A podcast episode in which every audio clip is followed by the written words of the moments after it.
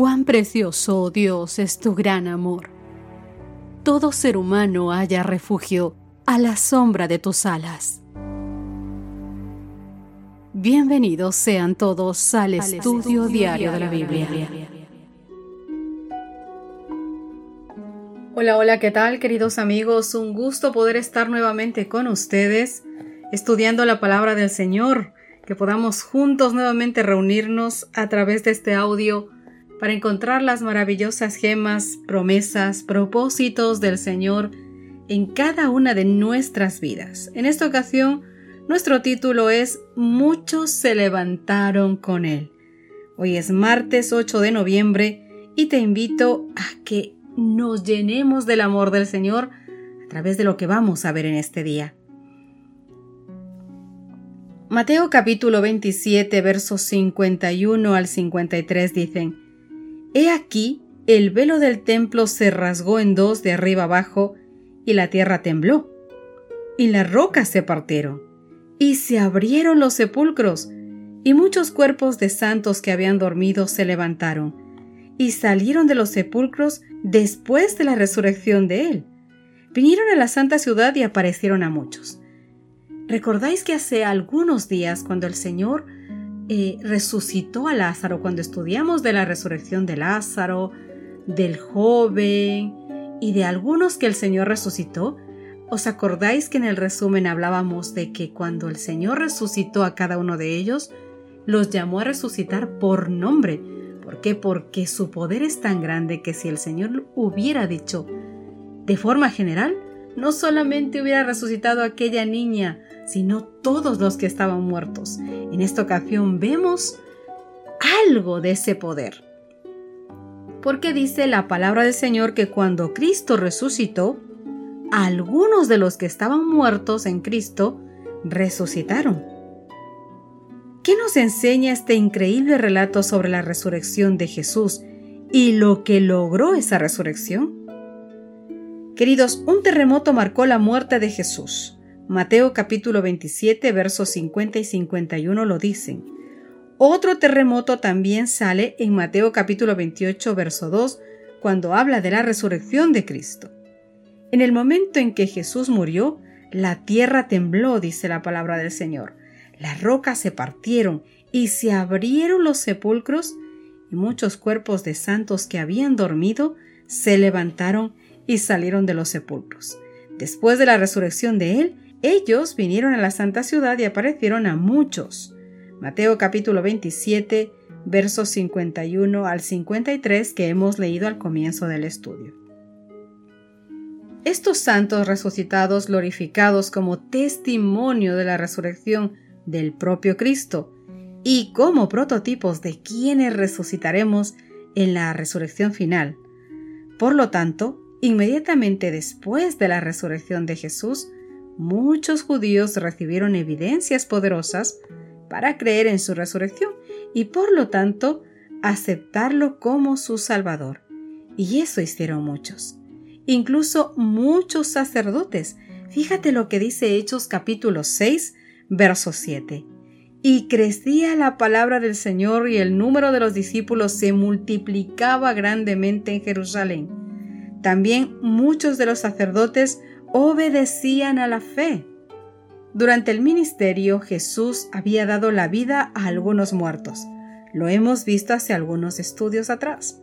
Había resucitado a la viuda de Naín, como te decía al principio, a la hija del príncipe y al mismo Lázaro. Pero estos no fueron revestidos de inmortalidad. Después de haber sido resucitados, estos todavía estaban sujetos a la muerte, pero los que salieron de la tumba en ocasión a la resurrección de Cristo, fueron resucitados para vida eterna. Ellos ascendieron con Él, con Jesucristo, como trofeo de su victoria sobre la muerte y el sepulcro. Estos entraron en la ciudad y aparecieron a muchos, declarando, Cristo ha resucitado de los muertos y nosotros hemos resucitado con Él. Así fue inmortalizada la sagrada verdad de la resurrección, queridos amigos. Humanamente hablando, los principales sacerdotes y los ancianos tenían grandes ventajas. Tenían el poder religioso de la nación, e incluso pudieron convencer a las autoridades romanas y a las multitudes para que los ayudaran con sus planes. Pero estos se olvidaron de que el Altísimo tiene el dominio en el reino de los hombres y lo da a quien Él quiere. Daniel capítulo 4 verso 32 nos habla sobre esto. La existencia de esos santos resucitados contradecía e invalidaba todas esas mentiras que en el estudio de ayer vimos que ellos hicieron. Querido amigo, querida amiga que me escuchas, por más difíciles que puedan ponerse las cosas ahora, ¿por qué podemos confiar en la victoria final de Dios en nuestro favor mientras todavía luchamos en este mundo caído con todas las circunstancias que cada uno tenemos? Veréis, cuando Jesús pendía de aquella cruz y exclamó consumado es, las peñas, dice la palabra del Señor, que se hendieron Tembló la tierra, hubo un gran terremoto y se abrieron algunas tumbas. Al resurgir Él, nuestro Señor Jesús, triunfante de la muerte y del sepulcro, mientras la tierra se tambaleaba y los fulgores del cielo brillaban sobre el sagrado lugar, algunos de los justos muertos, obedientes a su llamado, salieron de los sepulcros como testigos de que Cristo había resucitado. Aquellos favorecidos santos salieron glorificados. Eran santos escogidos de todas las épocas, desde la creación hasta los días de Cristo. De modo que mientras los príncipes judíos procuraban ocultar la resurrección de Cristo, Dios hizo levantar de sus tumbas cierto número de santos para que fueran testigos de que Jesús había resucitado y de que proclamaran, que se encargaran de proclamar su gloria. La palabra del Señor nos dice hoy que aquellos que salieron de los sepulcros, cuando Jesús resucitó, se aparecieron a muchos, diciéndoles que ya había cumplido el sacrificio por el hombre, que Jesús, a quienes los judíos habían crucificado, había resucitado de entre los muertos, y en comprobación de sus palabras declaraban, nosotros fuimos resucitados con él, atestiguaban que por el formidable poder de Jesús ellos habían salido de sus sepulcros.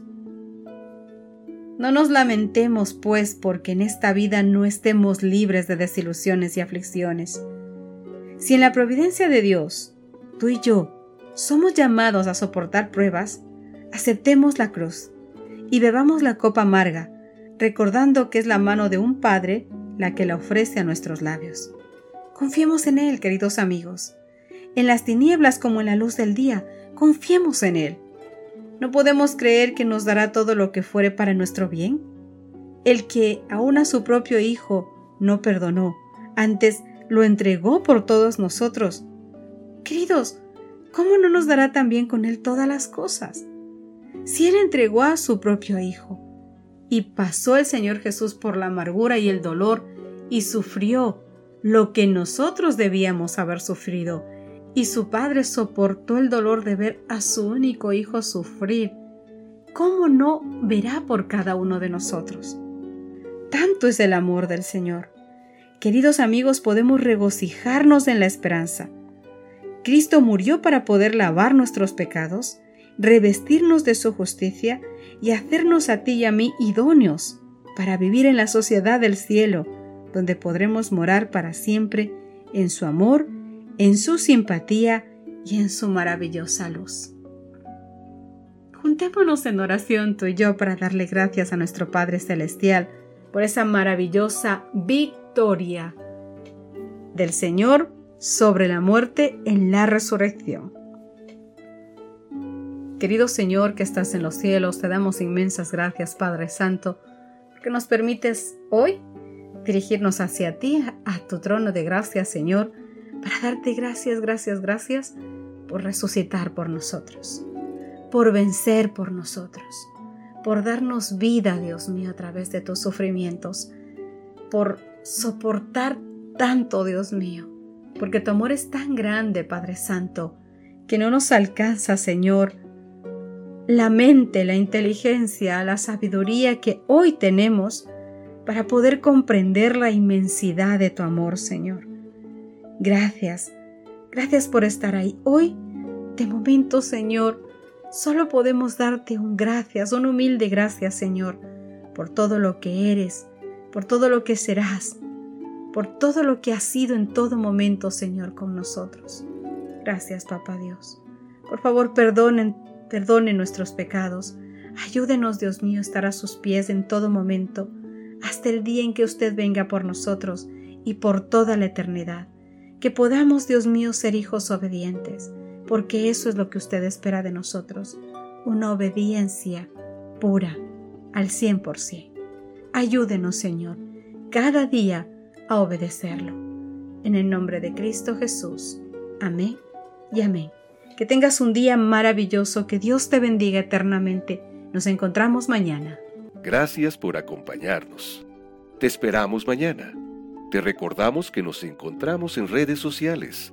Estamos en Facebook, Twitter e Instagram como Ministerio Evangelike. Y también puedes visitar nuestro sitio web www.evangelike.com.